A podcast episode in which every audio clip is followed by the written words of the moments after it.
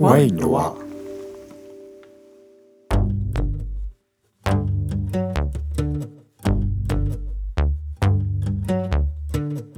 ワインのわ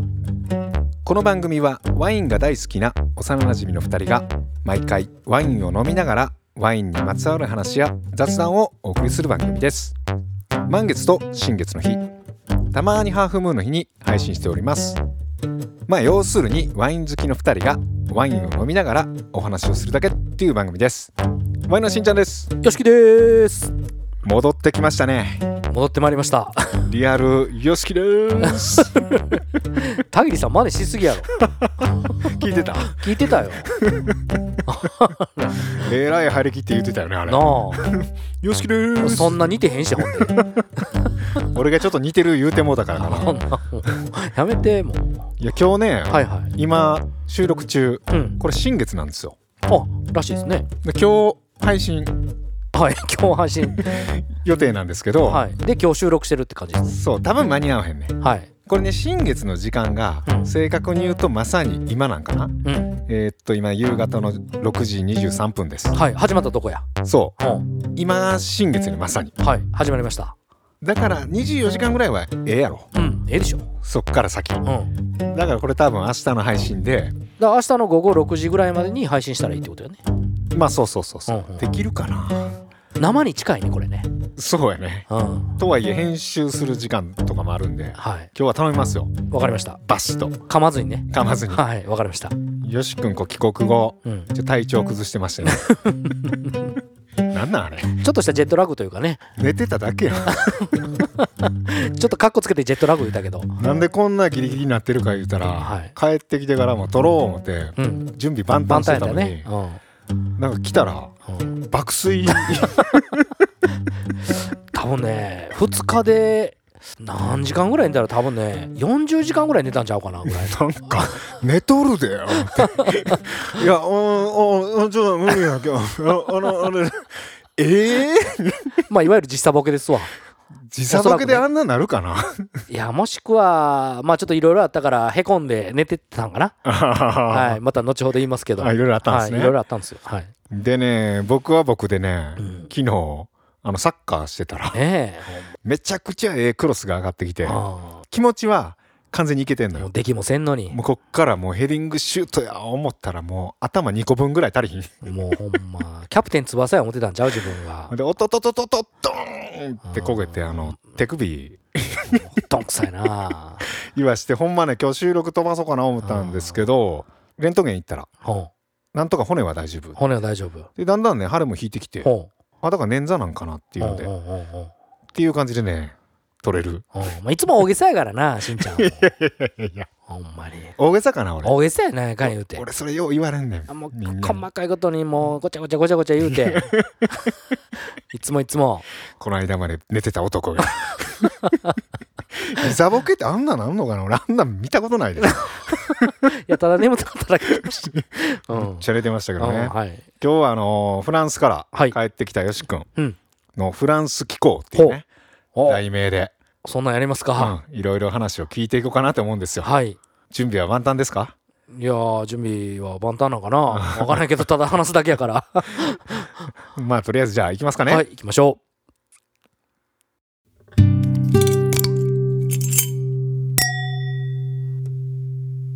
ワインな小話ワインな小話と題しまして毎回一つのテーマをもとにお送りするコーナーです本日のテーマはよしきくんのフランス気候っていうことでフランス帰りほやほやのね、はいよしくんがいろいろ聞こうかな思うんですけども、ううんまずどれぐらい行ってたんですかえっ、ー、とね2週間かな2週間はいいいいですねやー短かったけどあね一瞬うん2週間ってほらやっぱりあの短い旅ではないやそうですね2週間以上がなんかこうちょっと長期の旅になってくるああその2週間を起点にっっていう感じかな、はいはいはいなんかね1週間ってうんあの分かってきたなぐらいで終わんねんそう1週間短いわ短いやんうんうんでこう曜日もさはい1回だけやんはい例えば週末があるとしたらうん1回来て終わるみたいうんうなんうんでも2週間って2回来るわけやんうかんうんうんで場所もどんどん変わっていったりとかできるうしんそうですねちょっとこう住むまでいかんけど住んでる心地になってくるぐらい、うんうん、うん、まあ今回移動が多かったからそうじゃないかもしれんけどはいはいはいそういう2週間のねフランス旅行、はいどっから行ったんですかえっとねまあフランスより先にあの今回はあのベトナムああ行ってましたねにトランジットしたんですよ、はいはいはいはいはいおそらくあの来年からうんあの年に1回はフランスに行くことになると思うので、うんまあ毎回うんこんな機会やからうん行けへんかった国うんを行こうっていう、トランジットでそうです、うんなんやったらベトナムとか絶対ベトナムだけに行くことはおそらくないと思うんですよだかああまあなかなかねそうんらそのフランスを行く機会に、うんまあいろんな国にうん行こうかなという第一弾がベトナムやったんですねトランジットって結構いろんな国あるのそうですそうです例おーえばまあ使うねうんエアによっては、あー今回はベトナムエアなのでもちろんまあベトナムでうんトランジット、うんであえてそのトランジット長いトランジットで、うんを選んだんですねそれ1日ぐらいあるのえっとね、えー行きは、えーハノイうんで9時間ぐらい、ああそんな長ないなそうなんですよまあ半日ですかね、あで帰りはホーチミンで19時間あー帰り長いねもう丸1日ですわうんうんううんん、まあトランジットもうん有効活用しようみたいな感じで、うん今回は選んだのがベトナムやったんですねはいはいはいまたええよねフランスとはまた全然違う文化圏というかそうですうね、んまあけどフランスともねゆかりがもともと植民地やったっていうのもあるしまあゆかりはあるっちゃあるうんって感じですけど、うんうんいやーけど衝撃的やったね、あベトナムうがんえ、今日ベトナムの話いやまずもうベトナ ムがいやもうフランスはね何回か行ってるから、はいはいはいはいまあその衝撃的ではないシあョまあねッキングではないですよ、けどベトナムはほんまに衝撃的やったねあー結構がっつりアジア圏やななんかイメージようん、うん、イメージは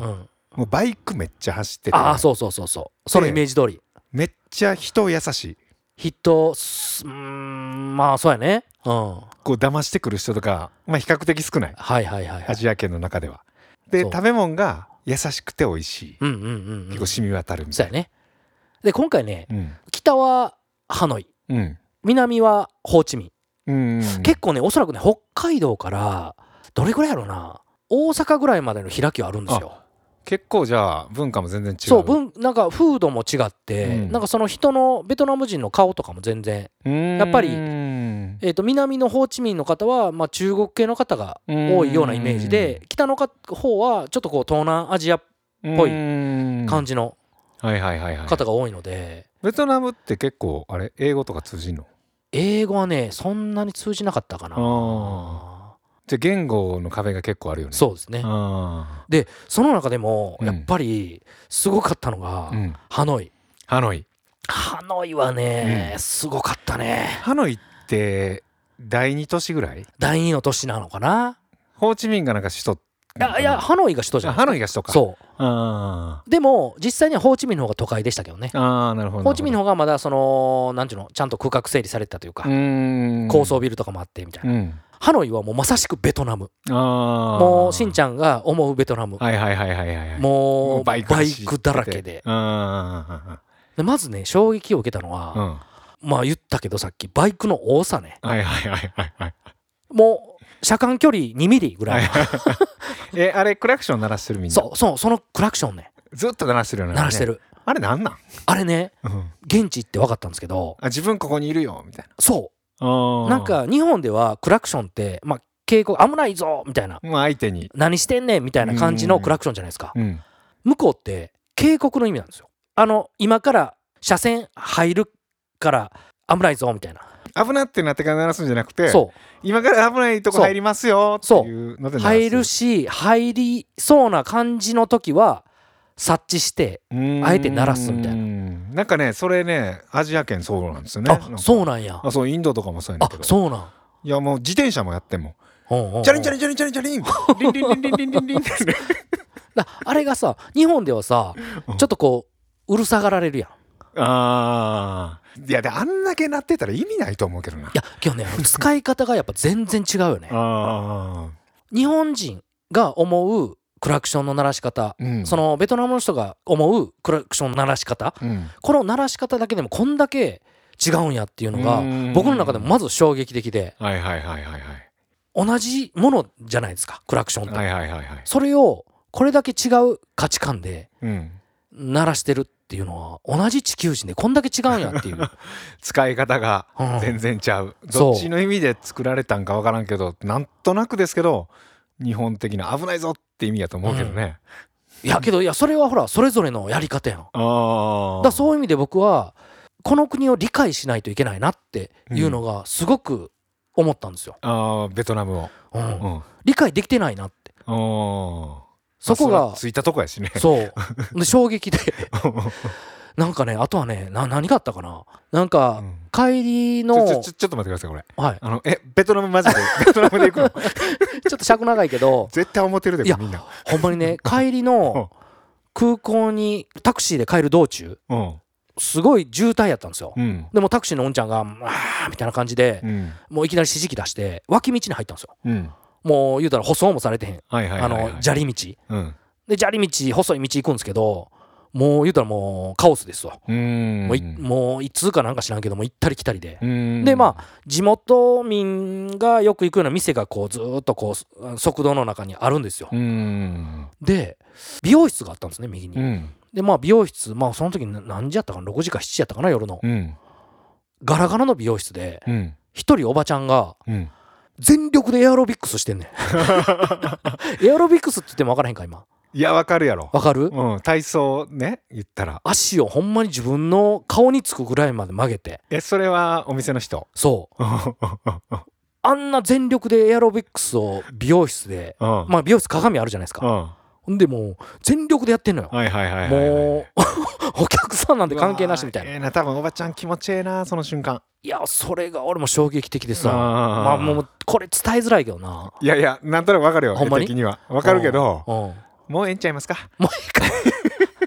あともう一つバイ クバイクでねもうええよ もうええよもう13分経っとるあほんまバイクで白鳥をさ10匹ぐらいこう後ろに乗せてさ生きてる白鳥かな白鳥かあれなんていういのやペあ飽きるペちゃリうカンアヒルか アヒルを10匹ぐらい乗せてうん普通に走ってる人とかああいやそらいますよアジア圏はあとなんそうなんかお母さんがさうんなんか3歳ぐらいの子供を3人ぐらい現地に乗せてああもう街の真ん中の手動をボーンって走ってる人とはいかはさいいはいはいやもう衝撃的やないますいまするか全然それいる普いる通か普通普通そんな俺だけその衝撃を受けたそんなんお前インド行ったらもっとひっくり返んでもんおあ前ほんまにうん ちゃうんですよあそうよか しこいや俺実は初めに冗談でうんうん「今日はベトナムの話で」って言おうかな思ったけどほんまにベトナムの話いやじゃあベトナムがねすごい衝撃的やったからまあねまあけどご飯も美味しかったねちょあっと僕は結構好きでしたねーあー美味しそうやねベトナム料理ねほんまにこれ聞いてる人ねもう早送り すんの OK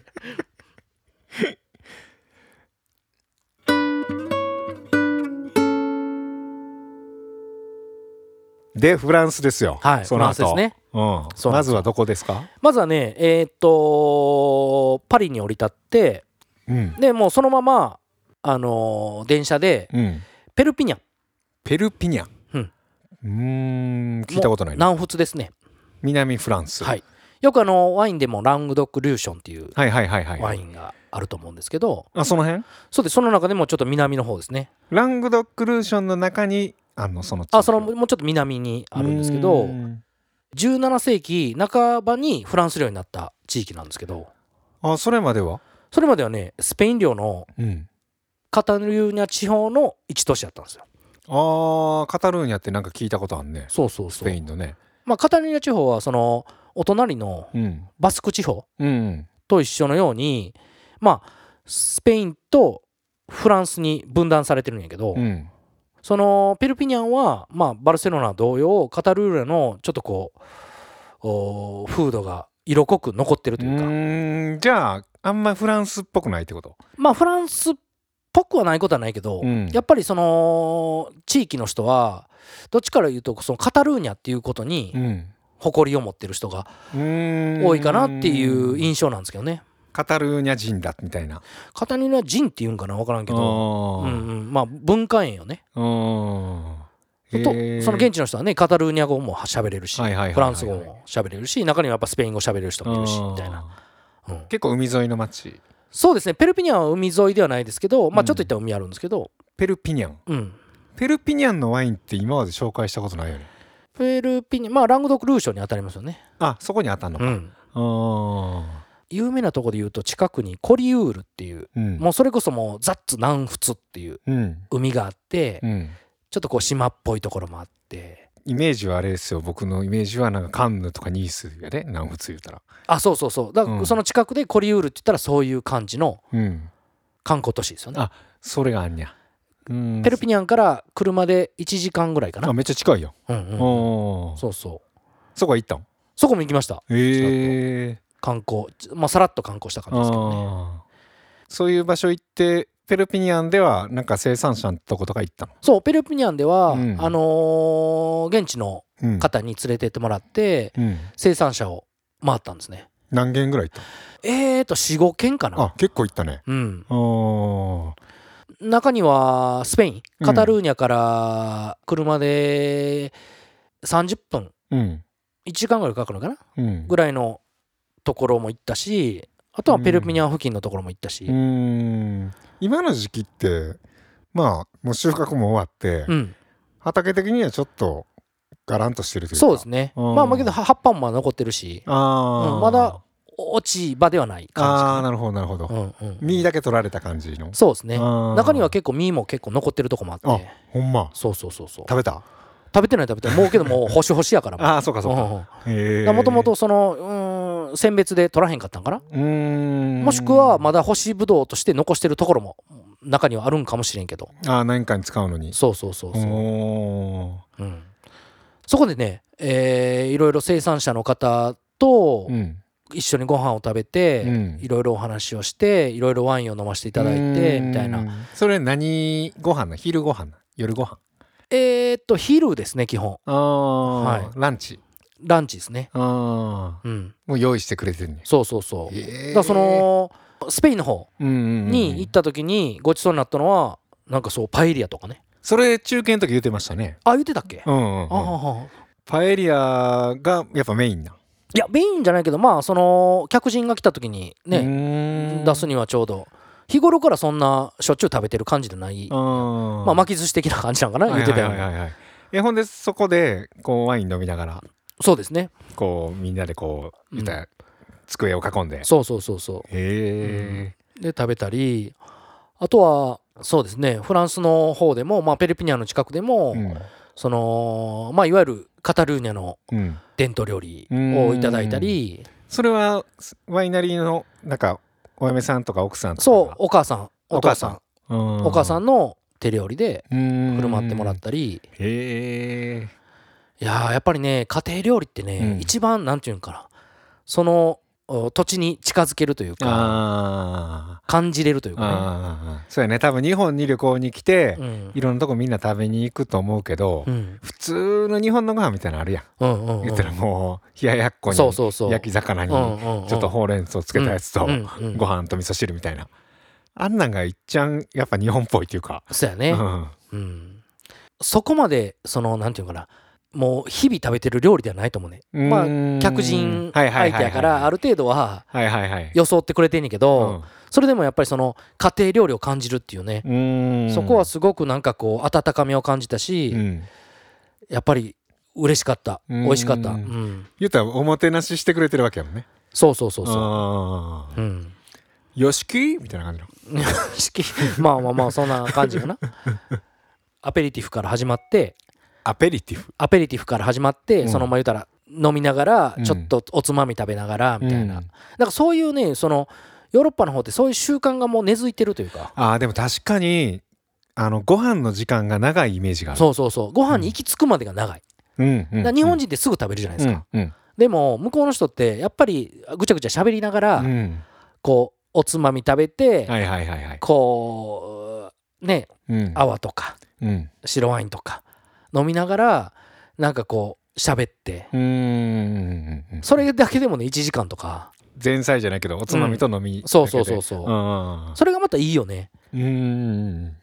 どうなんでもホームパーティーとかそんな感じなあのかなそうか日本でもそうなんかうな、うんん、だから日々毎日そんなんじゃないかもしれんけどまあそうなんじゃないと思うんう現地の人もうんでもなんかそういうこうゆっくりご飯を楽しもうっていう習慣はすごくいい文化やなって思いますねそういう時はワインの生産者のところでご飯食べるやんうんそのワインはその人のやつなんその人のやつがメインやし、うんまあ、その人以外のワインもうんあのあるうん僕らが持ち込むワインもあるしああどっかで買ってってそうそうそうそうう、ん一緒に飲みましょううんうんみう、たいなんうんそうへえいいなそうなんですよ、お家で食べるっていう経験俺あんましたことないからうんうんうんその外国行ってまあ大概は観光になるじゃないですか、うんうんお店で食べるよね普通そうやね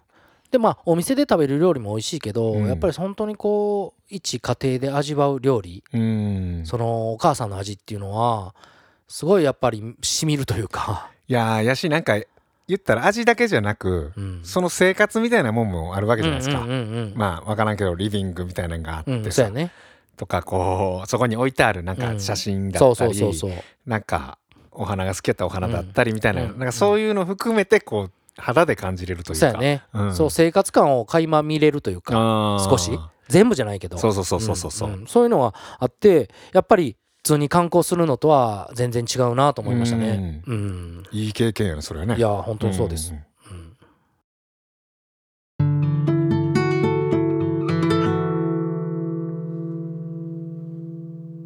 南フランスから始まったはい吉木君の旅、うんええ始まりやねそれねそうやね南からね、うんまあ、新幹線でねパリから6時間ぐらいかかりましたけどあねそんなかか南んのまでほんまは飛行機で1時間2時間弱なんですうよ、んでもその飛行機がいい飛行機が当たらんかってたまたま、うんでまあ結局新幹線で行くって話になったんですけどうんでもいいやん列車の旅もいやーよかったよ、なんかそれこう景色とかさうん俺あれ好きやねうんうんあの移動中で海外で4時間かかんのみたいなのあるけどバスで4時間みたいなのあんねんけど、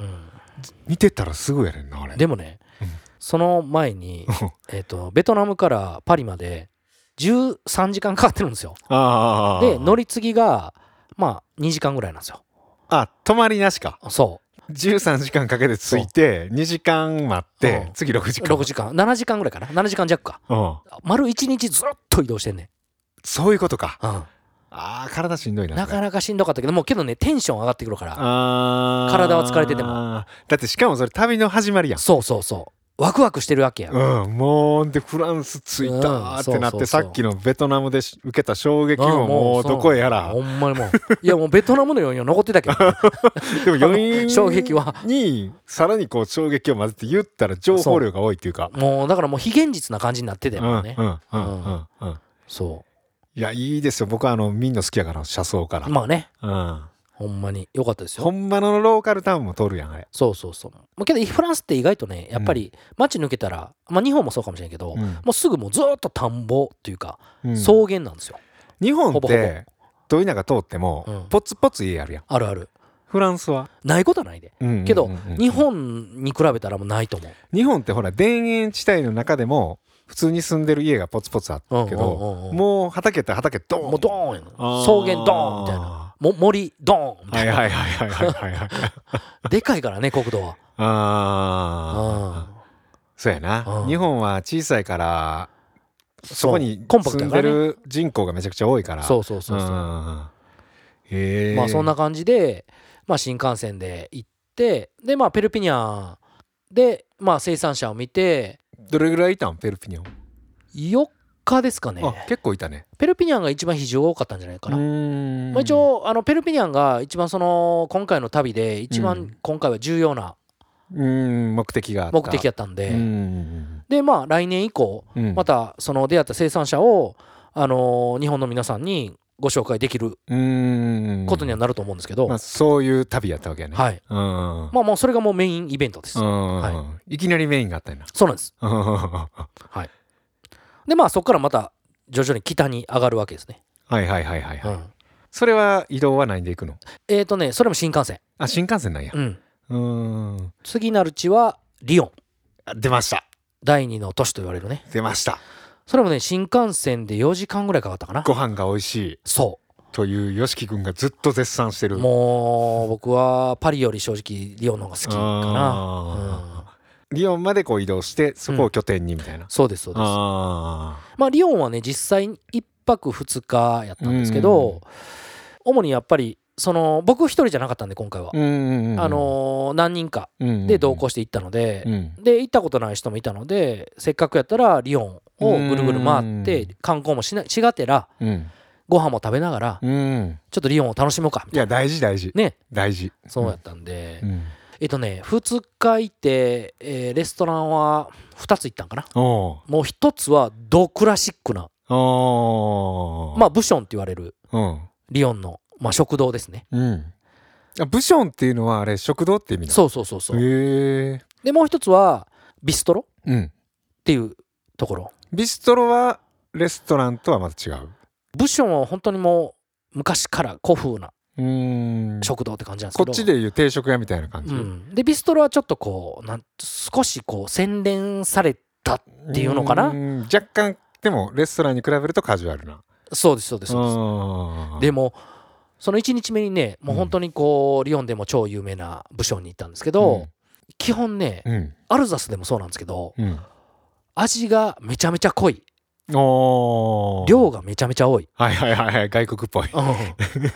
まあこれがね、うん本当の昔ながらの味なんでしょうけど、うんいいが追いついていかへん、 えそれ一皿でうん、一人一個とか無理一応ね3皿構成になってて、うん前菜メイン、んチーズ、うんデザート4四皿構成か4皿なっててはいはいはいでパンとかもあるのそううんメインは何なんですかメインはそれぞれ選べるんですようーんそれぞれに僕メイン何したかな豚でしたうかね、ーんそういう時はワインはあるんですかワインはありますただ結構クラシックなうんところなので、うんまあ、ワインもそれなりにこうクラシカルクなラシカルな感じのあーじゃあ結構重たいというかそうですね、うんはしっかりした料理にしっかりしたワインみたいなそうですね、うんデザートも頼まん前に帰ったって感じでしたねえもう食べきれなくて食べきれへんかったいっぱいすぎてお腹パンパンパンパンあの大食いのよしき君がもう無理無理無理けどその昼にちょっとそのリヨンの市場で買い物をして、うんで宿でちょっと食べてしまったっていうところもあるんですけどそれはダメですよそれをなしにしてうんもあ無理やったあで美味しいんやろ美味しいようんでもちょっと濃すぎるのかちょっとしちょっとパンチがねうーんありすぎたなっていうでまあその翌日うんそのお昼にリヨンの食堂ってうん朝9時からやってるんですよほうほうほうほうほう夜とかでも7時半とか8時から始まるんですよ日本はまあうん5時6時から始まるじゃないですか、あーディナーの開店時間がそう結構遅いねそううんで朝はけど早いですよ9時からとかやってるとこが多くて一つそのビストロうんにまあナチュラルワインも扱ってるビストロに行って、そこはもうすごい美味しくてもうペロリと全コース食べて、そんなに重たくないんですうかん、あそうなんやワインも美味しくて店によってやっぱ全然ちゃうんやねやっぱりねううーんんやっぱりねちょっと現代風になってるというか、うん適度な酸味とみたいなあー確かにねうんご飯もどんどんヘルシーになってんやろねうん多分世界的にもリヨンのクラシックなるの料理の味わいは保ちつつ、うん少しちょっとこう穏やかになってるうというかねーん芯は一緒なんだ芯は一緒あーでもちょっと食べやすくなってるみたいなあーそこはやっぱりね僕ら美味しいって言いながらうん全部食べましたね、へーでワインも飲んうでんワインもワインはやっぱ安いんですかフランスはうーん安い安くはないですね安くはなまあやっぱりね物価がね上がってるっていうのもあるけどし、まあ、円安っていうのもあるんで、日本の感覚で言ったうらん、どれぐらいなんそのワインの値段は日本よりかまあ20%ぐらい安いかなとか、安いけど結局うんこの円安でうんそんなに変わらへんかなって感じなんですよねあーまあそら現地で飲んだ方が安いしでも円に変換したら結局はあこれぐらいかみたいなあ結局、あ安くても4000円とかうんやんみたいな感じのイメージです普通にビストロでそうやってワイン飲んでご飯食べたら何本ぐらいいくの日本換算やったら80ユーロぐらいやから、うん飲んで食べて80ユーロっていうことは1万5000円1万5000円いかへんかうん165円ですからね今80ユーロかける、まあ、手数料ない込みで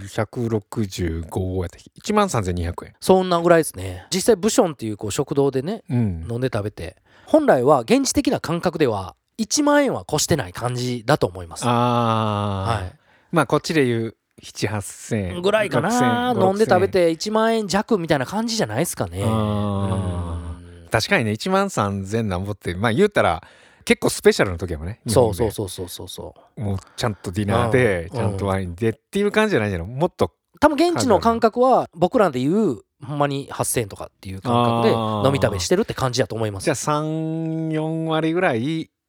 感覚的にはちょっと差があるというそうやうんねうんまあそりゃそうやろね、まあね今物価高でそうですそうですいやなんかその辺がちょっとね、うんうん怖いなと思ってまあね怖いよほんまにあのフランスこれから行く人とかよくお便りもらうじゃないですか、うんうんうん結構怖いと思うねんか、うんうんうん行ってうん何本ぐらいかかんねやろみたいな、うんその旅費とかホテル代はまあわかるやんうんご飯うんうんバーって頼んうんで、値段とか書いてへんの多分、うん いや値段書いてるよあ値段書いてるかう、んあー大体わかんねえじゃ、うんんううんん、なのでねメリハリをつけた方がいいと思いますあの、うん食べるときは食べるうん自炊するときは自炊するうーんスーパーでうん何か買って、うんまあ、例えば極端な話うんバケット買って、はいはいはいはいはいハム買って、はい中にハム挟んうでん食べる、それだけでも十分美味しいんうで、ー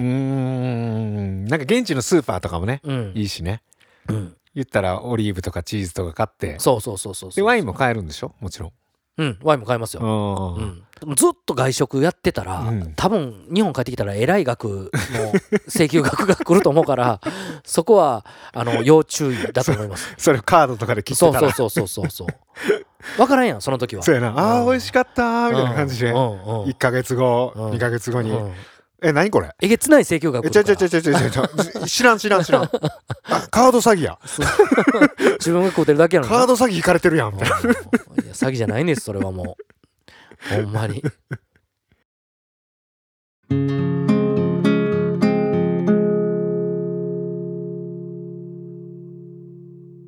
まあ昔よし君リオン行ってたでしょ、まあ、うん5年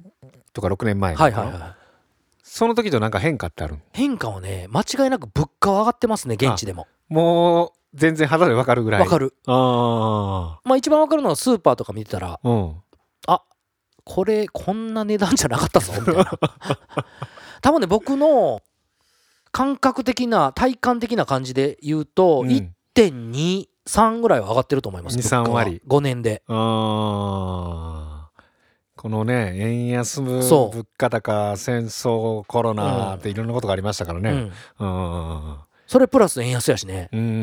んたまったもんちゃうよねえー、まず変わったのが物価物価は明らかに向こう行って高なってるなって思いましたねはいリオンはあれやねボジョレーが近いそうですうん、うんボジョレーも行ったはい、うんでその後、えーボジョレうんーに行きましたねうんうんうんうんうんはいうんこの前ゲストにも出てもらったクロテル・ミシャルさはいはいはいはいはいんのところに行きましたもう泊まらせてもらってはい2泊させてもらったんかな、ういーうんんコロテイさん元気やったや元気ですよ相変コわらロずテイさんなんかめっちゃ元気よねそうで すね元気です元気ですなんかすごいこうおちゃらけてるイメージがうんあってマイクというか収録回したら急に真面目になるね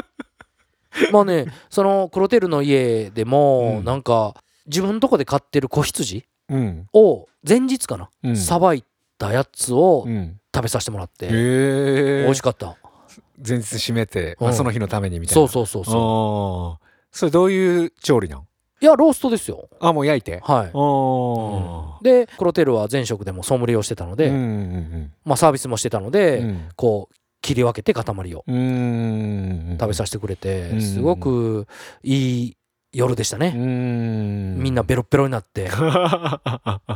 でもちょっとほらフランス旅行で、うんまあ言ったら南から行って異国の地ではい、ちょっと多分楽しいけど若干緊張感みたいなのもあるじゃないですか、うんうん、まだね海外旅行とか、はいはいはでそこになんかこうね言ったら友人の家にうん泊まるってちょっとリラックスといいうそううですねそこでやっぱりあのー見慣れた顔に出会ってホッとするっていうところは確かにありましたねんで奥さんのゆかさんもね、うんゆかさんもねでうこんう、日本語でも喋れるしそうそうそううそうそそううんボジョレーでは何してたん、ボジョレでは彼の家で過ごさせてもらって、うんまあ彼のワインを新しくできたワインを試飲させてもらってって感じでしたね、結構田舎なんの、田舎ですね、うんまあどちらかというとボジョレーでも南の方に当たるんですけど、うんまあ、リヨンから車でそれでも1時間ぐらいかかるかな、うーんうんあじゃあもうクロテルさんの金婚日といてみたいなそうですねその日は、そうですねうん夕方ぐらいに着いたんかな、うん、で、えー夕食をもらって、うん飲んで寝てうん、もうすぐその日が過ぎたって感じですかね次の日は、次の日はねもう朝早くレンタカーを借りて、うん、ほえー車でブルゴーニュジュラにうほうほ向うかいましたねおお結構なハードスケジュールといそうかうなんですよ結構ねちょっと詰め込んでしまいました移ね、動が多いねうんう、んやっぱりね同行者もいたので、うん初めての人もいるのでやっぱりいろんなとこに行った方がいいかなと思ってうーんなるほどまあそういうスケジュールを組んだっていうのもあるんですけどすごい一拠点でコアに行くよりも、うんいろんなとこをす少しずつそうそうそうそう見てもらいいたかったっていうところもありますね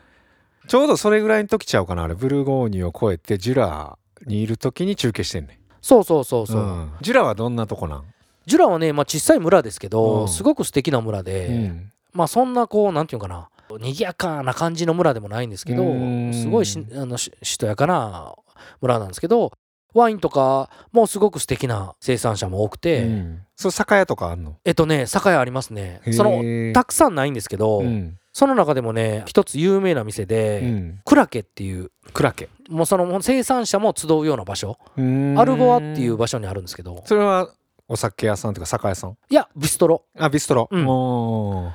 でビストロにそこにとりあえず行って、はいはいはいはいもう閉店間際やったんで、ーうん、一杯飲んでそれ何時ぐらいの閉店間際閉店はね確か9時やったかなあ結構早いな早いねビストロやからそこは早いいまあい田舎っていうのもあるんけうどんはでその後なんかゲストでも出ていた出ていただいた鈴木純子さんいはいはいはいがちょうどジュラにうんおられるということであじゃあ合流しましょうよみたいな話でそれたまたままあたまたま重なっておーえそれはどっちが知ったんいやどっちもだからその日本にいる時に言ってたんかなうーん純子ささんも私もその日ジュラにいますみたいなあ僕もジュラ行きますみたいな話であのまたほなあのどっかで落ち合いましょうみたいな話をあーもう日本にいた時からもともとしててうんジュラはどれぐらいのちっちゃいから村やろうんうんいやばったり店で会うてほしかったなそればったりは合わへんやろそんなあさすがにないいやでもその店とかってあるかもしれなあいあクラケットあるかもねうんうんクラゲ飲んでたらあれん純子さんもう一発で分かるよね 日本人やったらねでその後なんかたまたまその日本人の方がおられるとうんいうことでお呼ばれして行ったらもう8人ぐらい日本人がおられえてどこにあの泊まられてる家にああそのジュラでそうそうそうそうそうへーでご一緒させていただいてだからあのほんまに近くにいたんやそうやねたまたまそうそうそうそうそうどれぐらいの感じで移動するのそれはいやもう歩いて5分とかマジでうん めっちゃ近くやんでたまたまほんでその時におられた方結構ワインの輪を聞いていただいてた方があそうなんや多くて、ええいやびっくりしましたよ。よしきくんやみたいないやまあ一回お会いしてた方もおられてあーそうそうそうそうなんかブルゴーニュで醸造を学んでられる女性の方とかもおられうーてんその方も聞いていただいてるみたいなええ話をしていただいててうんうんうんうんうん嬉しかったね。えじゃあブルゴーニュに住んでワイン作りを学んではるってことそうそうそうそう日本人でうん、ええすごいやん結構おられるよ今。あほんまうおーん、ね将来楽しみですよねどうなるのか。そうやねなんかねお便りでもたまにもらうんですよねうん今度フランス行ってワインの勉強しますとか、うんうん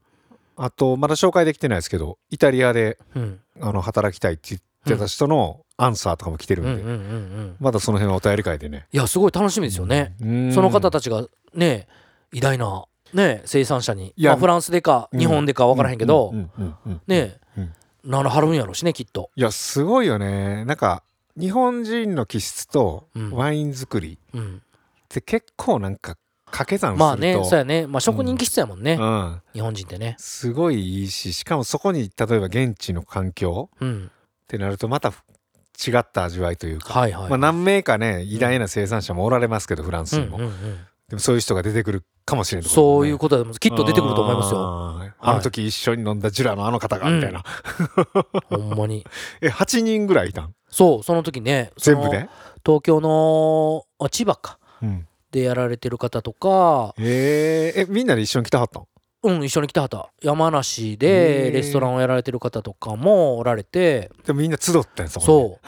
にそう。ジュラに日本人8人が集うちょっとおもろいねなそれなおうおうおうおうなんかちょっと不思議な感覚やったけどね。 あーうん、今日楽しかったです。なんかこうすぐ仲良くなりそねなんかうん外国やしこうねそうそうそ う仲間意識じゃないけどうん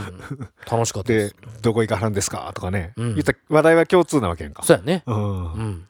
ジュラはね本当に一泊二日なんで、うんある意味ちょっと強行でしたけど、ううんん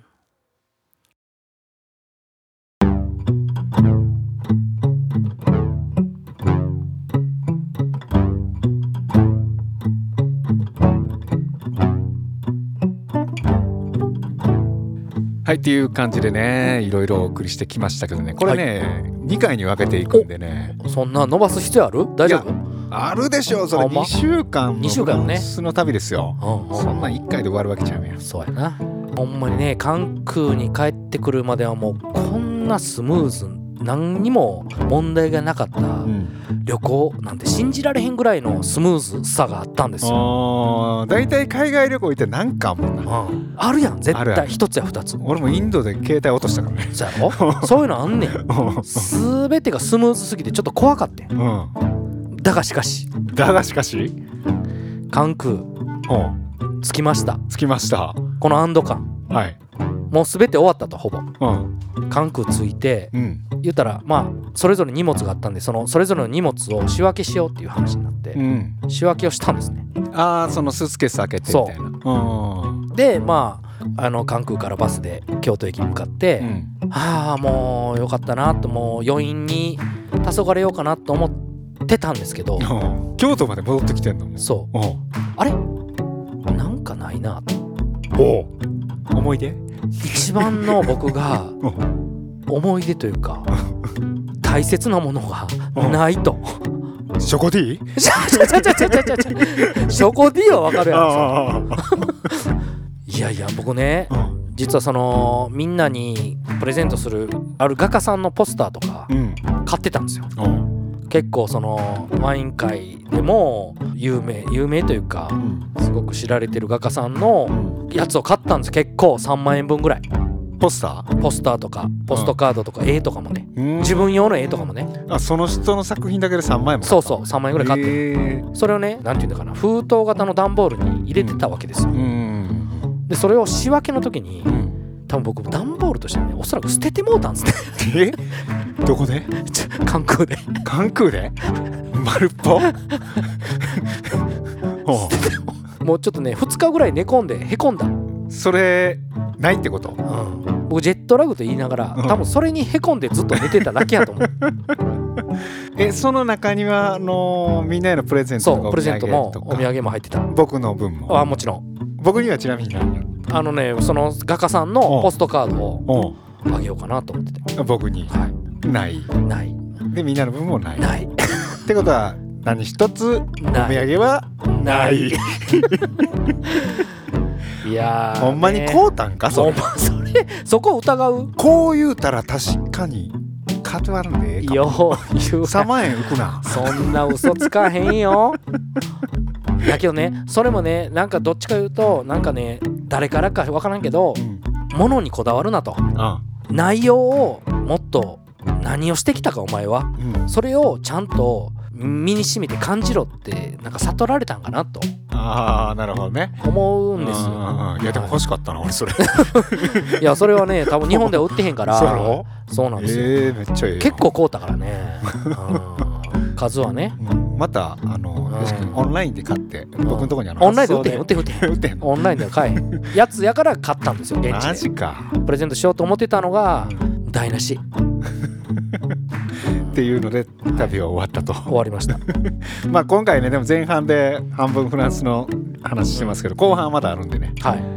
まあ新たな始まりのそうそれもひっくるめていい旅やったなと思いますはい、っていう感じでね久々にこれ2人で撮りましたけどうん、なんかまあええ感じにグループしたんじゃないですかそうですかねうんうんはいっていう感じでねえっ、とワインの輪ではお便りをお待ちしております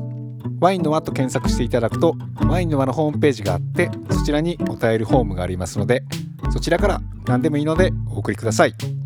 はいそれではよしくんうんはい何かありますかはい、えーワインは激震ワインは激震はい